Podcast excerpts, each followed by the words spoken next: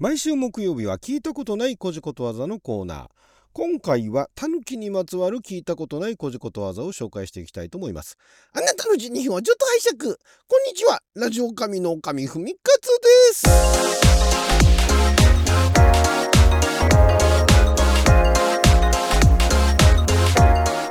昨日は2023年11月9日木曜日。六曜は仏滅でございましてもう10日の金曜日になっちゃいましたけれども、えー毎週木曜日は今亡き出版社総託書さんから発行されておりました新編「古事ことわざ辞典」の中からあ聞いたことない古事ことわざを紹介しておりますが、えー先週狐のことわざを紹介しましたんで、えーまあ、狐といえばタヌキと。まあ別に何でしょうね。あのー相棒でも何でもないしなんかだから昔話でよくあれなんですよね。対象としてね狐ずる賢い狐となんかどんくさいタヌキみたいなね、えーそんなような対比でよく扱われてたと思うんですが、まあ、タヌキから始まることわざ結構ありましたのでねそちらも紹介していきたいと思います。まずはこちら。タヌキ顔。タヌキ顔って、まあ、言うじゃないですか。今今時のタヌキ顔ってなんかあの垂れ目っぽいね。主に女性ですよね。あんまり男性でタヌキが、まあ、あのタヌキ親父みたいな言い方をするけれどもあのあの彼タヌキ顔だねみたいな言い方しないですよね、まあ、大概女性で使われると思うんですが、まあ、ちょっとあの目がね垂れ気味で可愛らしい感じのねイメージだと思うんですがもともとタヌキ顔というのは空とぼけたような顔らしいですよ。空とぼけたっていうのはうんうん知らないみたいな。すっとぼけた感じですよね。空とぼけたような顔をタヌキ顔っていうらしいですよ。なんかとぼけた感じだなあいつっていうのがそれがタヌキ顔らしいですよ。おなん全然知らないみたいな。そんなような顔してる人がだからいたんですね昔。なんだあいつタヌキ顔しやがってみたいなそういう使い方だったんですかね。面白いですね。タヌキってそういうイメージなんですね。はい。えータヌキがタニシを食うと痩せる。本当かこれは。タニシってあのあれですねあの生き物のタニシですよね。タヌキがタニシを食うと痩せる。これ鹿児島の方のことわざらしいんですがタニシを取る頃はタヌキは走りといってメスを追って食物もろくに取らないために痩せる。へえそうなんだ。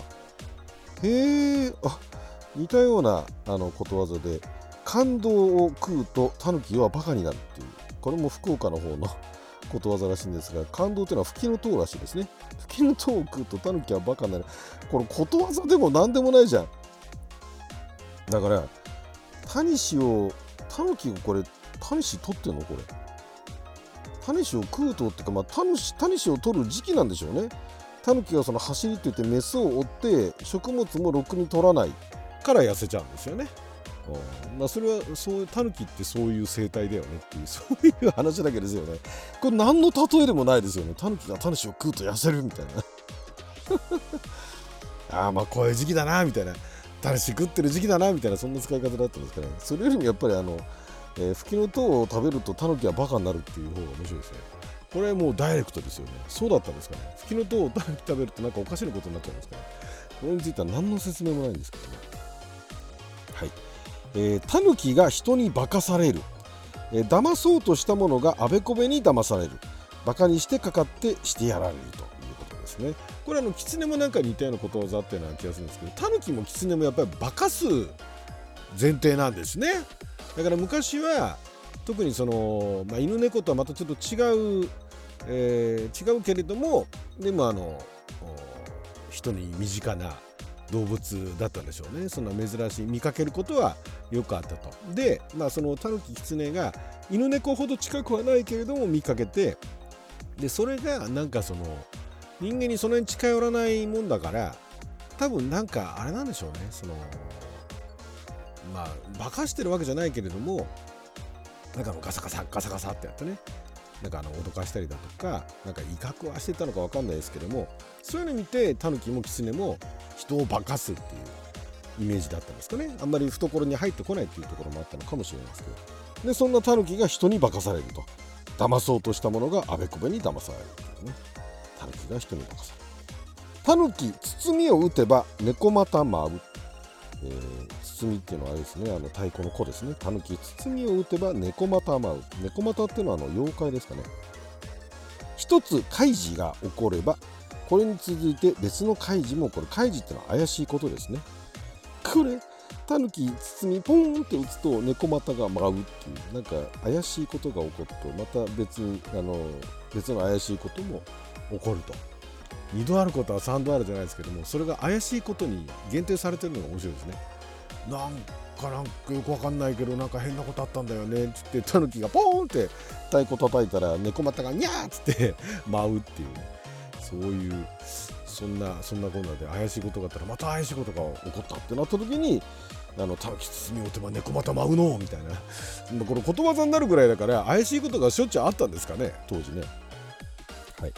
えー、続いて。タヌキともババとも見えぬ一軒家。ババというのはあのおばあさんのババですね。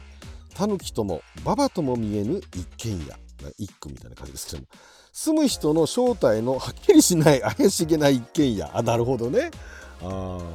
誰が住んでんだここ？みたいな怪しい一軒家を指してタヌキともババとも見えぬ一軒家見えぬっていうのはあのタヌキに見えないとかババアに見えないっていうんじゃなくて見えないそのババアの姿も見えない。タヌキの姿も見えないっていうことなんですねこれ。ねタヌキともババとも見えぬ一軒家正体がはっきりしない怪しいものだとタヌキにメスなしムジナにオスなし。おおこれは面白いですね。タヌキをムジナと。呼んでタヌキが住んでいるのを否定する地方があり両方住んでいて厳密に別の動物であると確信している地方もある。ムジナはアナグマのことであるが似ているため混同を生じた、えー、シーウの俗説もこのような混乱に基づくものであろうと。へえあなるほど。だから、えーと、タヌキとムジナっていうのは実は違うんだけれども、えー、そのタヌキは、えー、メスがいないオスだけであってムジナはえー、メスだけだったっていうふうに言ってたんですね。でそれがこれはだからなんだろう。あの州の俗説もこのような混乱に基づくものであろうと。だからまあそういうこれはあのオスだからタヌキだみたいなね。これはメスだからムジナだみたいな言い方をしてたんですかね。あまあムジナというのは厳密にはアナグマなんだけれどもパッと見に似ていると、まあ、確かにねアナグマとタヌキってあのなんでしょう。あんまり動物そこまであのじっくり見ない人からすると遠くから見たら同じように見えるかもしれないですからね、うん、別にあのムジナにも、ね、あのメスはいるしあオスもいるしタヌキにもメスはいるし、ね、でその辺のところがなんかあの混乱してたってことなんですかね。でもこれ別に何かの例えではないですねこれね、うん、これはだから、えー、メスだからムジナだみたいなそういうのが昔はあったって話ですかね。はい。えー、タヌキの頭。これは尻の隠語らしいですよ。お尻の。お尻のことをお尻って言わないで直接言うと、まあ、品がないとかね恥ずかしいとかっていうのがあるから昔の人は、まあ、今でもそうかもしれないですけどよく隠語をねその隠れる言葉とか言って隠語と言いますけど直接尻と言わないであ尻じゃないやこれ。ごめんなさい。あ？甘か？甘さんだ。え尻じゃないね。尻じゃないよ。ごめんなさい。甘さんだ。甘さんの隠語。だからこれはあの恥ずかしいとかあのみっともないじゃなくて、えっと、ダイレクトに甘さんってあの外で甘さんの話をなんかあのする時も、まあ、よからぬ話になるのかな。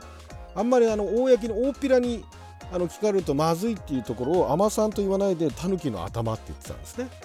そういうことなんですね。へえ。まあこのまああそこでタヌキの頭を見かけてねみたいなそんな感じになったんですかね。そういう使い方するんですかね。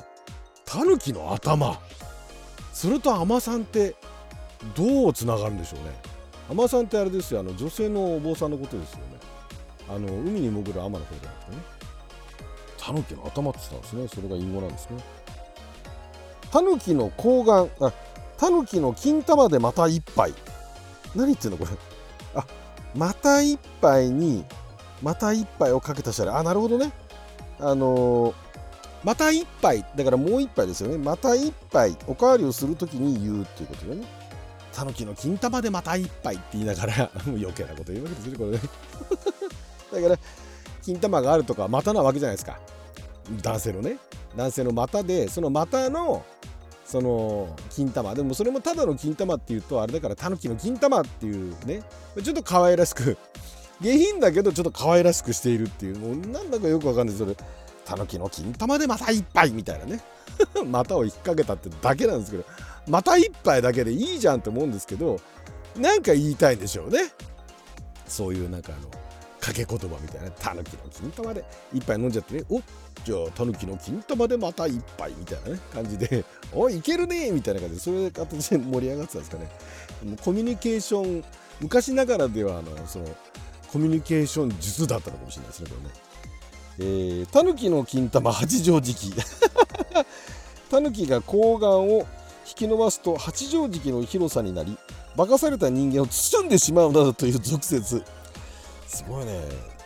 化かされただけじゃなくてその金玉のあの8畳ってねそこそこ大きいじゃないですか。8畳に広がってそれ包まれちゃうんでしょ？それだそれはタヌキの交換が大きいっていうことを言うらしいですけど実際見たことないから分かんないですけどね。あのー、よくあの信楽焼のタヌキのね置物なんかはね大きいですけどもね。あれなんでしょうね。タヌキの念仏途中で立ち消えになって長続きしないことをバカにして言うとあなるほどね。タヌキバカすからね。立ち消えになるってことでタヌキの念仏と。途中でドローンとしちゃうというね。長続きしない。念仏を途中まで言ってたんだけどもう途中であのドローンして消えちゃうみたいな。タヌキの念仏。長続きしねえな。タヌキの念仏だなみたいななかなか面白いですね。えー、タヌキの腹包み。月夜にタヌキが腹を叩いて楽しむという言い伝え。タヌキ林へえだからそれただのタヌキの生態ですよね。何の例えでもないですよね。タヌキの腹包み。まあタヌキの腹包みみたいに楽しいなみたいな感じで言ってたんですかね。へえはい、えー、タヌキの8化け、キツネの7化けに対してタヌキは8通りに化けると、もうそれもだから生態ですよね。はい、ということで12分間の貴重なお時間いただきありがとうございました。それじゃあまた。